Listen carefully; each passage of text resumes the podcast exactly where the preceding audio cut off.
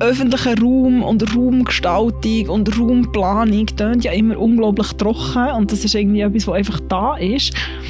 Aber es ist so etwas von diesen Sachen, man einfach einiges mehr merkt, oder? Es ist einfach geplant worden, wie eine Gesellschaft war und die Gesellschaft war ganz lange nach dem Mann ausgerichtet. Tagesanzeigerin, der Podcast von Frauen, die Schlagzeilen schreiben, über Frauen, die Schlagzeilen machen.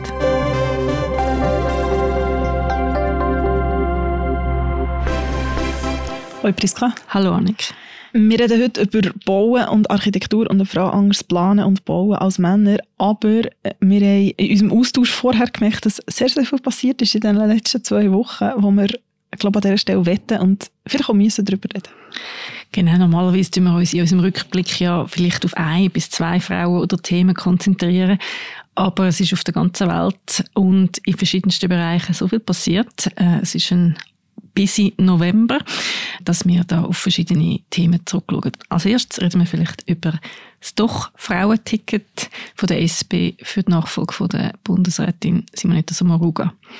Wir haben ja letztes Mal darüber geredet, oder die grosse Diskussion, kann eine Frau mit einem kleinen Kind Bundesrätin werden? Ich wiederhole es gerne, ja, unbedingt. Es zeichnet sich jetzt ab, dass die SP definitiv zwei Frauen ins Rennen schicken. Es war ja die Diskussion, gewesen, vielleicht gleich noch der Daniel Josic, die SP-Leitung, Matthäa Meyer und der Cedric Wermuth haben sich dafür entschieden, um definitiv zwei Frauen aufs Ticket zu tun. Wir nehmen auf, anfangs von dieser Woche, wo die SP das dann entschieden wird, in ein paar Tagen, wer dort drauf ist. Stand jetzt gibt es drei Kandidatinnen, die sich um die zwei Plätze, sag jetzt mal, oder um die zwei Plätze, buhlen. Streiten ist vielleicht ein, ein grosses Wort. Zum einen ist Evi Alemann, Berner Regierungsrätin, die wir auch schon darüber geredet Eva Herzog, Ständerätin aus Basel-Stadt und Elisabeth Baum-Schneider aus dem Jura. Und sie hat, glaube ich, viel nicht auf dem Schirm gehabt. Und es ist interessant, ich habe ein Stück gelesen von Markus Häfliger, Bundeshausredakteur beim Tagesanzeiger. Er zeigt durchaus auf, warum dass sie auch Chancen haben können. Interessant ist, dass wenn jetzt die Eventualität wird eintreffen und Elisabeth Bohm-Schneider, die auch schon ein Kürzel hat wie Evelyn Wittmer-Schumpf EWS, man nennt sie auch schon EBS, wenn sie wird Bundesrätin werden, wäre sie tatsächlich die erste Jurassierin und das ist ja die schöne Vielfalt der Sprachen in der Schweiz.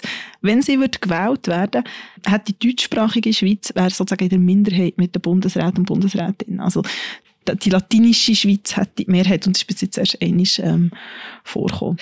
Apropos äh, Evelyn Wittwer-Schlumpf und das Kürzel, es gibt im Theater Neumärt ein Stück, ich habe es leider noch nicht gesehen, es kommt glaube ich nochmal, weil es so erfolgreich war, ich glaube im Februar oder Januar, wo EWS ja. heisst und sich der Evelyn Wittwer-Schlumpf widmet. Also, und es ist fantastisch. Ich habe es gesehen, ich war wirklich begeistert. Gewesen. Ich würde auch nochmal gehen, wenn es nicht so fest ausverkauft wird. Ich will niemandem den Platz wegnehmen. Ähm, Januar ist ausverkauft, es gibt noch mal ein paar wenige Vorstellungen im Februar.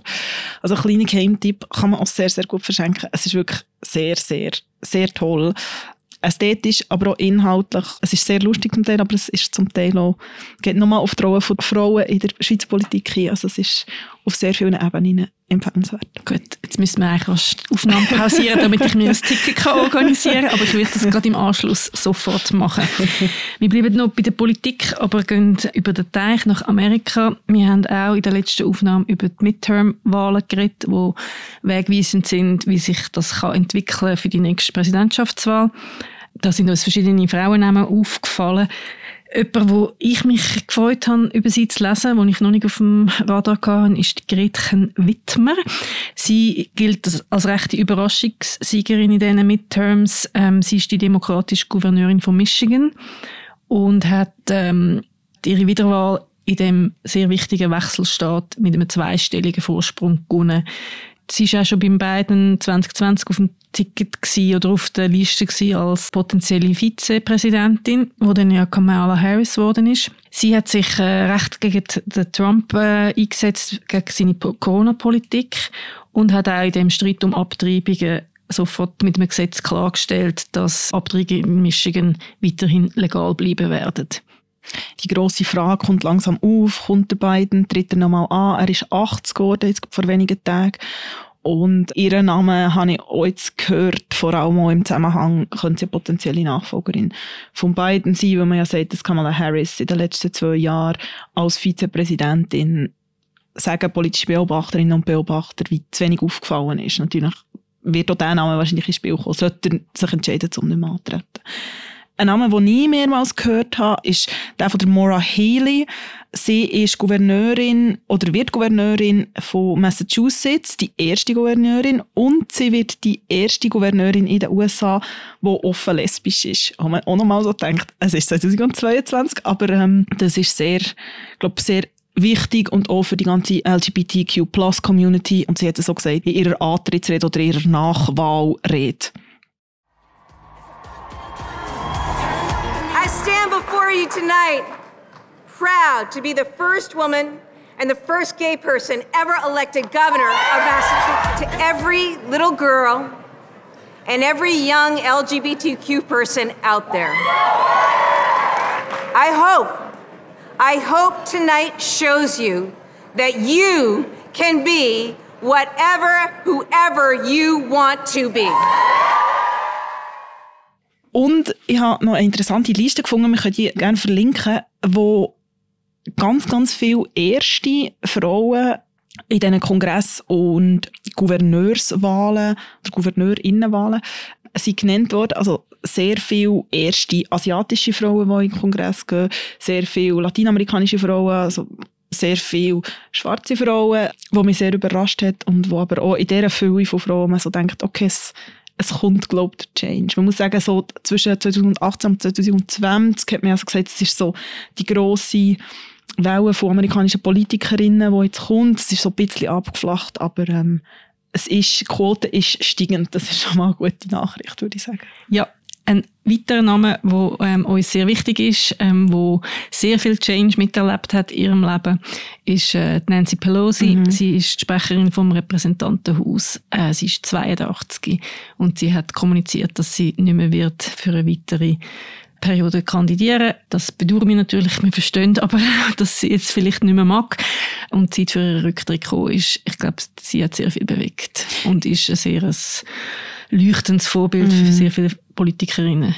Sie wird ja auch immer wieder genannt. Also, und ich meine, der Vorsitz vom Repräsentantenhaus ist eigentlich die drittwichtigste Funktion in der amerikanischen Politik oder nach, nach dem Präsidenten und Vizepräsident oder Vizepräsidentin. Ähm, und sie war schon die erste an der Spitze vom Repräsentantenhaus. Wir bleiben gerade noch in Amerika, aber wechseln ein bisschen das Genre. Und zwar, genau, was bei uns, äh, unseren Instagram-Feeds bei beiden ähm, recht dominiert hat vorletzte Woche, ist die Covergeschichte von der Jennifer Aniston im amerikanischen Magazin Allure. Es gibt ein riesiges Interview mit ihr und sehr viele Fotos, mhm. wo sie sehr gut aussieht. Sie ist wahnsinnig fest gestylt und geschminkt und wahrscheinlich sind die Fotos auch ein bisschen bearbeitet. Wir wissen es nicht genau. Es ist sehr viel darüber geredet worden, was sie für ein Bikini anhat. Also es mhm. ist eigentlich nicht wirklich ein Bikini. Es ist noch ein bisschen kleiner als ein Bikini. Egal, sie redet sehr offen über ihre Karriere, wie das war, so im Rampenlicht sein und immer über ihre Kinderlosigkeit, ähm, dass das immer so ein Thema war, dass ihr so viel unterstellt worden ist. Sie sagt dass sie wirklich unbedingt ein Kind haben, alles probiert hat. Äh, mhm. Und auch wie schwierig das dann war, eben immer mit diesen Gerüchten und mit dem umzugehen. Und das ist sehr umeinander gegangen. Also wir verlinken im Episodenbeschreib so ein eine Zusammenfassung im Tagesanzeiger online. Dann ist auch der Originalartikel verlinken wir auch, weil es wirklich auch journalistisch ja. es ist sehr ein unterhaltsames, gutes Stück. Ich habe wirklich recht fest müssen lachen, weil es fängt so an, dass irgendwie jemand der Journalistin sagt, so jemand wie Jennifer Aniston gibt es fast nicht mehr. Oder so einen Hollywood-Star, der ihr ganzes Leben lang berühmt mhm. ist und so die Ausstrahlung hat. Und dann irgendwie als zweites kommt dann so, dass irgendetwas die Journalistin schon beschäftigt und sie merkt einfach, es ist ihr Haar, das ja. einfach so perfekt ist. Ja. Und Jennifer Aniston ist ja wirklich berühmt worden mit ihrer Rolle in Friends, ja. wo sie ihre Figur, die Rachel, die Frisur hat, wo einfach in den 90er Jahren so das In-Ding war. Das ist auch so ein bisschen etwas Erstes, so ein Massenphänomen. Mhm.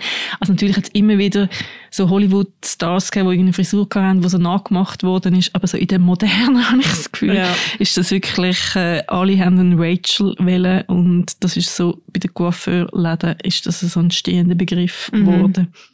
Ich glaube, es hat sehr viel die Mesh-Frisur gehabt. Und ich finde es immer wieder faszinierend bei Jennifer Aniston. das, sie ist so jemand, aber man hat ihr immer so gesagt, eben, sie ist so die, so die Army, so Zweitrang beim Brad Pitt, irgendwie die Kinderlosigkeit und trotzdem, jedes Mal, wenn ich etwas lese von ihr oder etwas höre, hat man so das Gefühl, sie ist schon unglaublich lustig mhm. und sie ist so eine von den ganz wenigen, wo man so denkt, hey, mit dir würde ich mal gerne mal, ich weiß nicht, mal zu Nacht essen oder mal irgendwo Kaffee trinken oder so, weil sie auch so etwas sehr Nahbares hat und ich finde, das ist schon in diesem Interview irgendwie kommt das auch in dem Teil, wo sie darüber redet, über ihre Kinderlosigkeit. Also es hat sehr viel Zwischentöne in dem, in dem Text. Also kann man sehr, sehr fest äh, empfehlen. Und eben, du hast gesagt, es ist vor allem so, dass so der Satz, der Ship has sailed zum Kind bekommen, dass sie das immer wieder betont hat. Und das ist vor allem das, was auf Instagram ist umgegangen, aber eigentlich ist es viel vielschichtiger. Und wenn wir im Kulturkontext bleiben, aber ein kleines anderes Jahrhundert gehen, gibt es noch eine Frau, wo wir ganz kurz glaub, müssen darüber reden und zwar die Ingeborg Bachmann. Viel diskutiert war jetzt in den letzten zwei, drei Wochen, weil ein Briefwechsel ist rausgekommen zwischen Max Frisch und der Ingeborg Bachmann ganz, ganz lange waren die Briefe unter Verschluss. Gewesen. Das war auch testamentarisch geregelt. Gewesen. Max Frisch hat gesagt, erst 20 Jahre nach seinem Tod dürfen die rausgenommen werden. Es haben zwei Forschungsteams aus der Schweiz und aus Österreich die Briefe aufgearbeitet. Die sind jetzt in einem rund 1000-seitigen Buch rausgekommen. Und es ist recht spannend, weil mir ist das auch nicht mehr so bewusst gewesen, die Beziehung Ingeborg Bachmann, Max Frisch, ich meine, es sind so zwei literarische Ikonen vom letzten Jahrhundert, also unglaublich viel Werk, viel von ihren Werken haben sich auch aufeinander bezogen, zum Beispiel Gantenbein vom Frisch oder auch Montag, sehr, sehr ein tolles Buch, oder auch der Bachmann ihren Roman Malina oder Todesarten, also man hat das immer sehr viel von ihrer Beziehung dort reingelesen und es ist auch sehr eine tragische Beziehung. Oder das Ende hat man eigentlich immer gesagt. Und man hat immer auch so gesagt, ja, der Max Frisch hat so die Ingeborg Bachmann, die 15 Jahre jünger war, so in Tod getrieben nach der Trennung. Hat sie Nervenzusammenbruch gehabt, sie war im Spital, gewesen, sie war tablettensüchtig, gewesen, sie hatte eine Schreibkrise gehabt und mit Nummer 47 ist sie bei einem Brandunfall gestorben. Und so das Narrativ von der böse Mann und die arme Frau hat sich sehr lang gehabt es wird jetzt zum Teil in diesem Briefwechsel wird es so ein bisschen relativiert, weil man auch merkt, dass sie auch Affären hatte. Es, es werden auch gewisse Sachen, zum Beispiel auch bei Gantenbein, dass sie dort Manuskript gelesen hat, wo man oft gesagt hat, sie ist so schlecht dargestellt worden dort. Und es ist recht vielschichtig. Was ich aber interessant finde, ist, dass eigentlich Ingeborg Bachmann nie hat wollen, dass die Briefe veröffentlicht werden. Und trotzdem ist jetzt das passiert. Er hat ihr, glaube ich, mal versprochen, dass das nicht so wird sein und hat das Versprechen gebrochen. Und es ist auch so die Frage, oder, man ist jetzt irgendwie wie so eine Zuschauerin, es hat so einen gewissen Voyeurismus, man liest es, es eben die wahnsinnige Geschichte und die wahnsinnigen Figuren mit allen ihren streitbaren Seiten. Aber so die Frage von, ist es jetzt richtig, dass man das jetzt gleich publiziert hat? Er hat es wollen, sie nicht. Finde ich spannend und es gibt äh, apropos Folge, wo der Martin Ebel, unser Literaturredakteur, auch über das redet. Also sicher auch eine Hörempfehlung, die Folge. Was, wie ist es dir gegangen, wo du das so gehört hast, dass es ist rausgekommen, aber sie das eigentlich nicht wollen? Ja, ich, es ist sehr, ich bin sehr ambivalent. Äh, Gerade wenn man so literarische Gigantin und Gigant ist, das hat natürlich wahnsinnig schöne Qualität und das ist so, man taucht richtig ab, nur schon in diesen kurzen Auszügen, die ich jetzt bis jetzt gelesen habe. Also von dem her ein Genuss, aber es haftet ein bisschen ein schlechtes Gewissen an dem Genuss oder der, der voyeuristische Aspekt. Weil zuerst haben sie gefunden, ja, okay, es ist jetzt auch schon ein Zeitchen her und eben auch, dass das gewisse Sachen ein bisschen relativiert werden, mhm. finde ich auch noch gut, oder dass man mal wirklich auch die andere Perspektive oder beide Perspektiven einmal wirklich recht direkt gehört, weil da ist so viel in, interpretiert mhm. worden und auch sehr viele Schuldzuweisungen. Von dem her finde ich das auch noch wertvoll. Aber ja, die Frau wird ihre Gründe gehabt, dass sie das sich so explizit gewünscht hat. Und darum ist das schon ein, ein Missbrauch. Und ich bin noch nicht schlüssig, ob ich mir das, äh, gesamte Werk wird zu Gemüte führen. Ja, ich auch nicht, aber ich glaube, ja, ich, ja, ich bin auch, ich bin wirklich auch, ich bin teilt, aber will es auch einfach mega fest, glaube ich, lesen. Mhm. So. Aber, äh, ja. ja. Äh, vielleicht an dieser Stelle können wir nochmal einen kleinen Aufruf machen. Ich weiß nicht, vielleicht hat jemand schon angefangen zu lesen, vielleicht hat es jemand schon ganz fertig gelesen. Oder vielleicht hat jemand auch eine Meinung oder einfach auch schon eine Meinung oder eine Rückmeldung. Dann könnt ihr uns wie immer, also uns erreichen auch immer mal wieder Sachen über Instagram. Merci vielmals an dieser Stelle.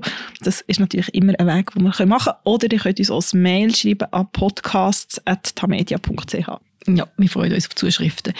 Als letztes in unserem kleinen Rückblick noch etwas Lichts. Good News aus dem Missen-Universum.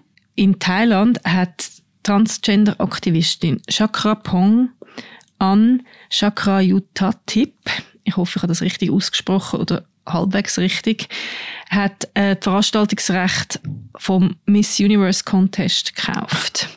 Und sie krempelt jetzt das total um und sie will allen weiblich gelesenen Personen den Zugang zu dem Wettbewerb ermöglichen.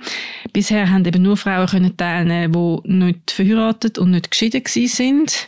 Ähm, und was für eine Regel! ja. Weil das so mega viel oder mit der Schönheit wahrscheinlich Richtig, macht. ja, genau. Ähm, jetzt gibt es keine Vorschriften mehr, was den Beziehungsstatus angeht. Und eben auch Transfrauen dürfen neuerdings werden dürfen am Miss Universe Contest. Das finde ich wirklich äh, sind so Good News so an der Seitenlinie von der, all diesen grossen Ereignissen in den letzten zwei Wochen gewesen. In dem Zusammenhang hat mich auch gefreut, die Miss Puerto Rico 2020, das ist Fabiola Valentin, und Miss Argentina 2019, die Mariana Vairala, haben geheiratet und haben dann ein paar Tage später ihre Beziehung auf Instagram öffentlich gemacht. Zwei irrsinnig schöne Frauen ähm, und wir freuen uns über ihr Glück.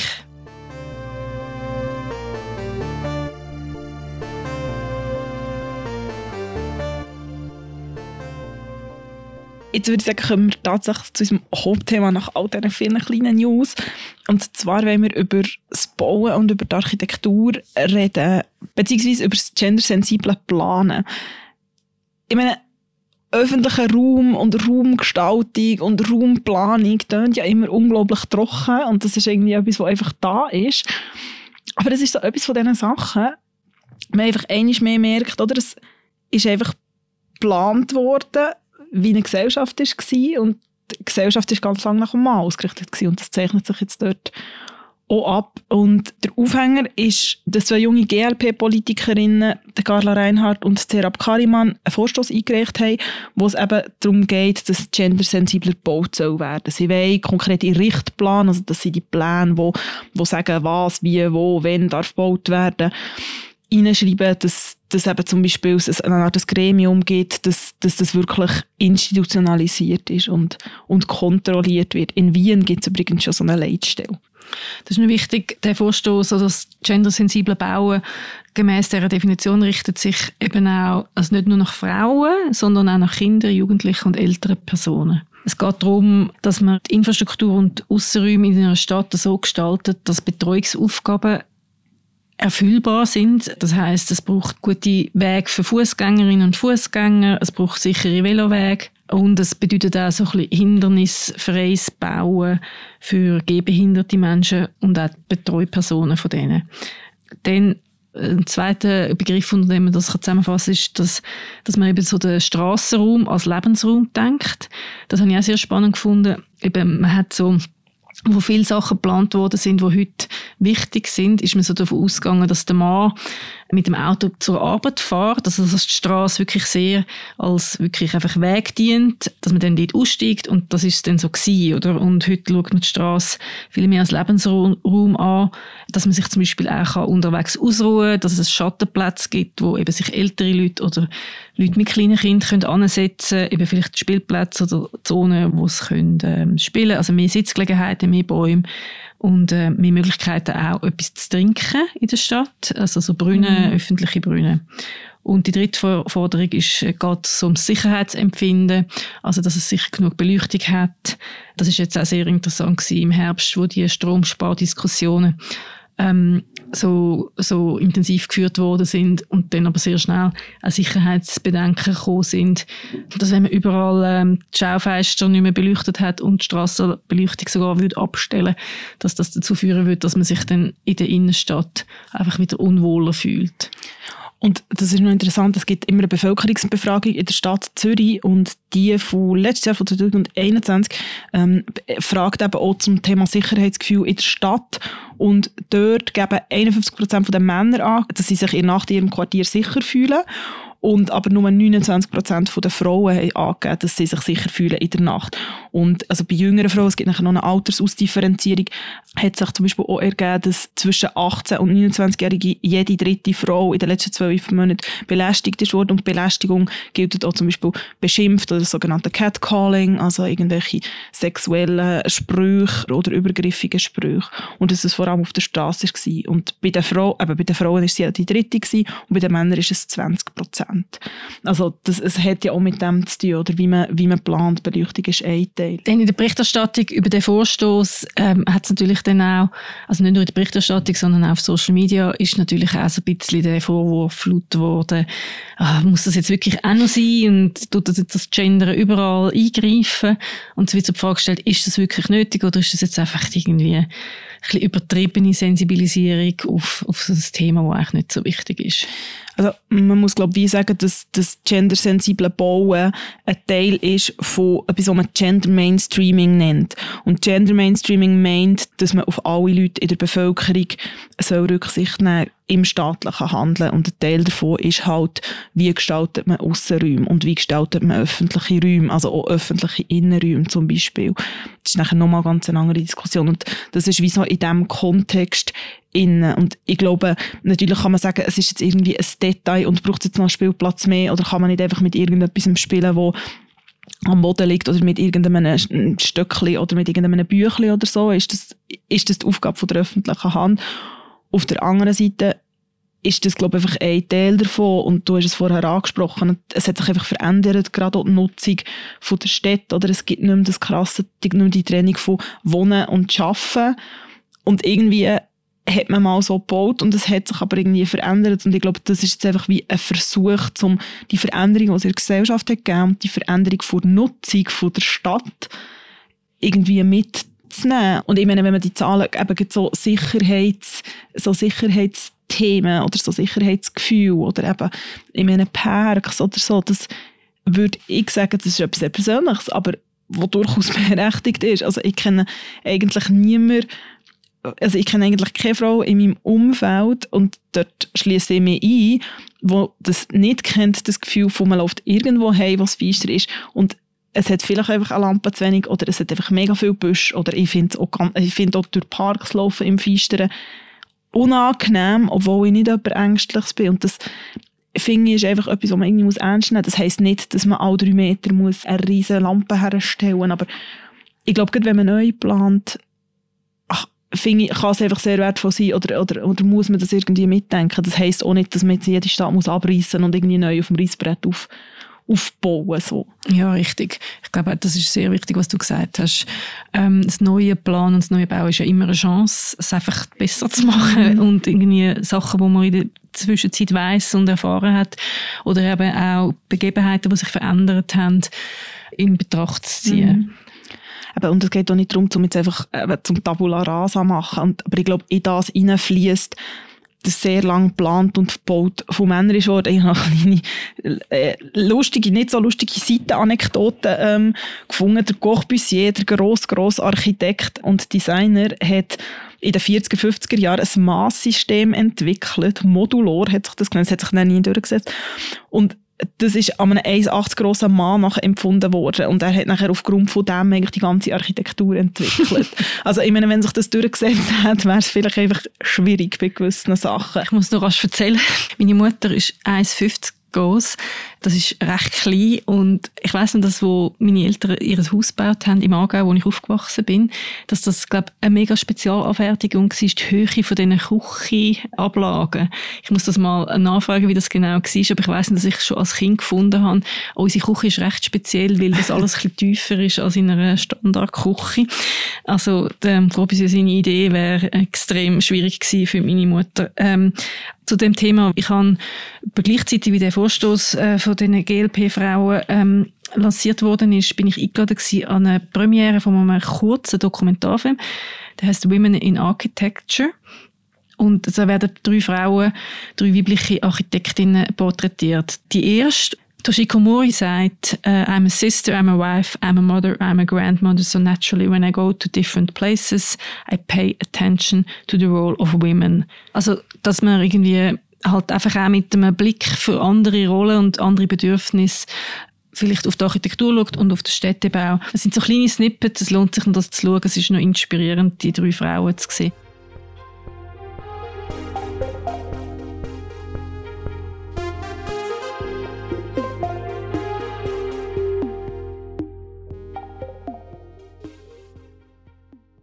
Und wenn wir noch ein bisschen schauen, wie immer zum Schluss, wer wird dich in den nächsten zwei Wochen beschäftigen? Also bei mir ist es mehr was. Und zwar ähm, gehe ich ich versuche, ein Kind auszulehnen, ein kleines kleines. Am liebsten ein Mädchen. Und dann gehe ich mit meiner Tochter, die bald 15 ist und dann vielleicht, weiß auch nicht, ich suche so ein Mädchen um die 8 um oder so. gehen wir einen Film schauen. Und zwar möchte ich Fireheart, Heldin des Feuers schauen. Das ist ein Animationsfilm, wo im New York Fire Department spielt. Und es geht um ein Mädchen, das möchte Feuerwehrfrau werden und darf das aber nicht. Und darum verkleidet sie sich als Mann und schmuggelt sich ins Feuerwehrteam, wo ihr Vater leitet. Unsere Kollegin Claudia Jucker hat für den Zürich-Tipp mit zwei Kindern, die den Film gesehen haben, ein Interview geführt. Das ist sehr herzig, verlinken wir auch. Ähm, und ich will den Film schauen, weil ich gleichzeitig eine Nachricht gelesen habe, dass nach 157 Jahren, seit so lange gibt es schon das äh, Fire Department in New York, wird das erstmal von einer Frau geleitet, und zwar von der Laura Kavanagh. Und erst seit 1982 dürfen Frauen Teil vom Fire Department sein, nachdem ein Bundesrichter entschieden hat, dass der dass der Körpertest, der physikalische Test, diskriminierend ist. Und als ich das gelesen habe, die Nachricht und dann die kleine Filmrezension, ist mir das Video in Synchro, wo sehr berühmt ist, wir können auch das verlinken, ja. wo Kindergärtner oder PrimarschülerInnen gebeten werden, ihre einen Feuerwehrmann zu zeichnen oder äh, Firefighter mhm. oder auf Englisch ist es eben eigentlich ohne genau. Geschlechtsbezeichnung genau. und irgendwie ein Doktor und ähm, ein Astronaut. Astronaut, so verschiedene Berufsbezeichnungen Berufsbezeichnungen. Und dann malen fast alle Kinder malen natürlich den männliche äh, Berufsvertreter und nachher laufen aber irgendwie Vertreterinnen von diesen Berufsgattungen mhm. rein oder äh, eine Astronautin eine Feuerwehrfrau, eine Ärztin und dann sind alle Kinder so, ah ja, stimmt, oder? Ähm, und das ist, ähm, also die Bilder, wo man so erzählt bekommt und dass es jetzt irgendwie, dass das natürlich auch in Hollywood und in der ganzen Kommerzialisierung angekommen ist, das wissen wir auch, aber ich finde, das schadet nicht, das, das nützt nur. Und wer oder was wird dich beschäftigen? Mir wird Alice Schwarzer beschäftigen, feministische Ikone und sehr, sehr umstrittene Frau heute mittlerweile. Und zwar gibt es eine neue Podcast-Serie vom SZ-Magazin Who the fuck is Alice? Anlässlich von ihrem 80. Geburtstag am 3. Dezember.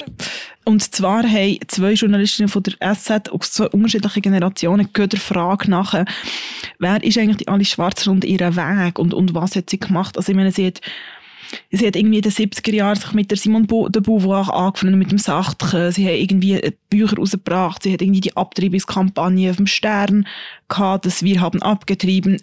Ist dann 2015 recht in Kritik gekommen, weil offenbar ein paar Frauen dort auf dem Cover waren, die gar nicht abgetrieben haben. Sie hat die Zeitschrift Emma gegründet, die unglaublich bahnbrechend war, dazu mal Mitte, Ende 70er. Und hat einfach ganz, ganz viele Sachen bewegt im Feminismus ist aber unglaublich kritisiert worden. Also, vielleicht mag sich der eine oder andere, die andere erinnern an den Jörg Kachumann-Prozess, wo sie auch darüber berichtet hat, wo sie selbst von er freigesprochen ist worden, immer gesagt hat, er ist schuldig.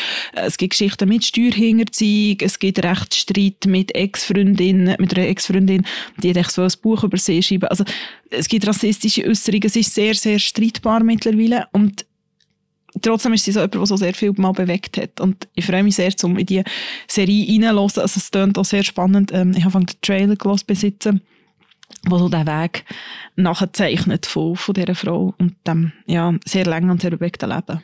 Ja, ich freue mich auch, das zu hören. Das, ich bin gespannt. Dann ähm, hören wir uns in zwei Wochen wieder. Bis dann eine gute Zeit und Happy Birthday am 3. Dezember. Ja, danke. Ich teile einfach tatsächlich den Geburtstag mit der Ali Schwarzer. Ist, noch, ist erst ein paar Tage, aber ja, habe ich auch nicht gewusst. Auch etwas, was ich gelernt habe, dank dieser Recherche. Euch merci vielmals fürs Zuhören und bis gleich. Tschüss. Ciao zusammen.